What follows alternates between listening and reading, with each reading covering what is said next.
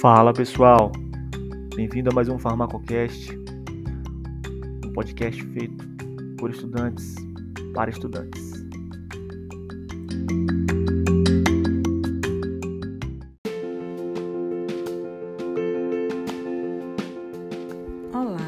É a Rádio FTC, me chamo Juliana e vamos agora fazer um resumindo sobre AINES. Abordaremos os mecanismos de ação, a farmacocinética e os principais efeitos adversos com seu uso prolongado. Os anti-inflamatórios não esteroides, eles agem interagindo com enzimas e suas principais ações são anti-inflamatório, analgésico e antipirético portanto, bastante usados para tratar dores e inflamação. Terem ácidos orgânicos fracos que não se ionizam completamente ou facilmente, não necessitam ou não dependem do pH do meio. Isso faz com que auxiliem na sua absorção e na sua distribuição. Isso também sem considerar que seu metabolismo é basicamente hepático, né, principalmente pelas enzimas do complexo CYP3A e CYP2C, e sua excreção é praticamente renal, podendo ocorrer alguma secreção biliar ou reabsorção pelos tubos renais, aumentando seu tempo na circulação. AINES funcionam como antagonista da COX. Sabe-se que eles interferem na cadeia inflamatória, impedindo a fase crônica indesejada a partir da via transdução da fosforilase 2. Primeiramente, é preciso entender que os estímulos que desencadeiam a resposta inflamatória são citocinas para que ocorra a resposta imune e que estimula a quebra de fosfolipídios pelas enzimas fosfolipases A2, ocorrendo a formação de ácido araquidônico. Este ácido araquidônico funcionará como segundo mensageiro, que servirá de substrato para que duas enzimas, as lipoxigenases e as ciclooxigenases, conhecidas como COX, ajam. Lipoxigenases formarão os leucotrienos, que terão função quimiotáxica e irão auxiliar no sistema imune. Enquanto as ciclooxigenases, que é conhecida como COX, promoverá a formação de prostaglandinas, prostriciclinas e tromboxanos. Prostaglandinas estão relacionadas com o processo de dor, febre, vasodilatação, inibição da secreção gástrica, aumento da secreção de muco, enquanto as prostraciclinas estão envolvidas na vasodilatação, na inibição da agregação plaquetária, enquanto o tromboxano estarão relacionados com a vasoconstricção e a agregação plaquetária através das enzimas COX-1 e COX-2. Tudo isso vai ocorrer uma, um equilíbrio na fisiopatologia da inflamação.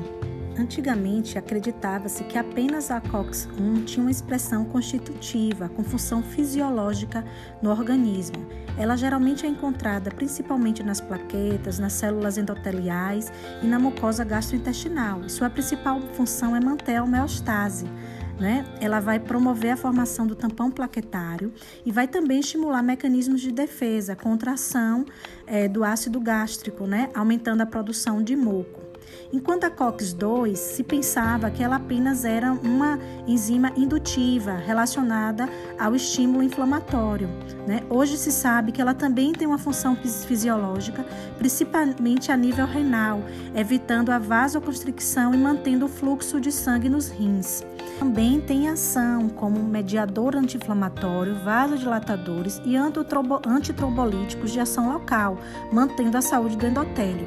E além desses dois, dessas duas isoformas, nós temos também a COX-3, que o seu mecanismo de ação ainda não é, é completamente compreendido, mas ela é bastante encontrada né, no sistema nervoso central, relacionado ao processo de termorregulação e produção da febre. AINES, eles podem ser classificados né, através da sua estrutura química, como salicilatos, né, que foram os primeiros descobertos através da casca do salgueiro, né, hoje modificado, né, através do ácido acetil salicílico, o famoso AS aspirina.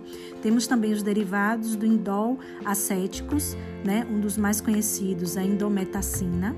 Temos também derivados ariloacéticos, como o aceclofenaco, o diclofenaco, né, conhecido como cataflam, voltaren. Temos também os ácidos enólicos, como meloxicam, piroxicam, né? e a dipirona. Temos também derivados ariopropiônicos, como ibuprofeno, alívio, né? o naproxeno, que já é um, um, medicamento mais moderno e mais caro. Temos o fenematos, conhecidos também como postam, bastante usado na ginecologia. E temos outros anti-inflamatórios também, como a nimesulina, as, as próprias coxibes, né? que são seletivos para as COX.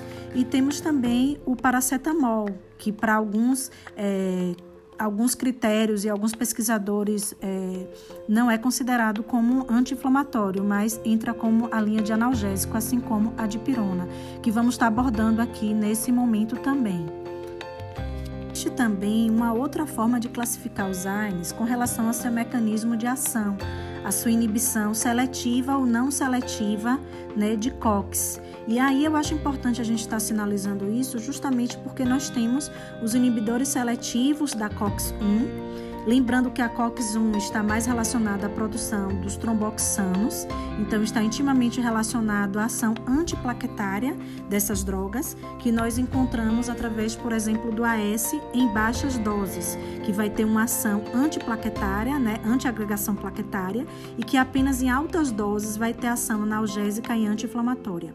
Temos também alguns inibidores não seletivos da COX, né, que vai estar inibindo tanto a COX-1 como a COX-2 hidrofóbico maior, né, mais acessível, além de bolsões adicionais, é, facilitou a elaboração e a formulação de medicações né, com moléculas mais volumosas e que tem maior afinidade com a COX-2 do que a COX-1 comentando que a princípio o, o alvo era exatamente produzir medicamentos que apenas inibissem seletivamente a COX-2. Contudo, com o tempo se percebeu que essas medicações, elas estimulavam, causavam desequilíbrio na fisiologia da inflamação, porque diminuía a produção das prostaglandinas e seus efeitos benéficos para o corpo, ao mesmo tempo que mantinham a função das COX-1, aumentando o risco cardiovascular, os riscos trombolíticos e é, fazendo com que o uso dos AINES sejam é, avaliados conforme realmente a necessidade, o quadro clínico do paciente e comorbidades. Importante salientar também que a COX-2 tem um importante papel na manutenção né, da saúde dos rins, porque ela promove a vasodilatação, então ajuda a manter o fluxo renal, principalmente em situações né, de doenças agudas e de complicações. Então, ela é extremamente importante e por isso que o uso de AINES de forma prolongada pode ocorrer o risco de insuficiência renal aguda importante enfatizar também que alguns fármacos podem interagir com os AINES e a gente precisa ter esse conhecimento e lembrar que uma das formas de aumentar ou diminuir a excreção desse AINES é a gente alterar o pH urinário, que vai estar permitindo e evitando intoxicações por AINES os AINES estiverem ligados né, às proteínas plasmáticas, eles não vão conseguir transitar nos tecidos.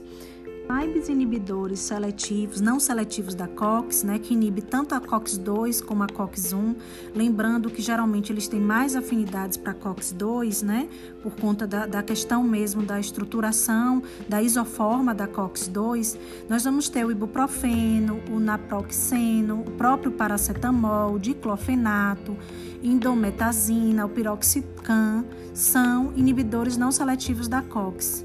E como inibidores preferencialmente da, seletivos da COX-2, né?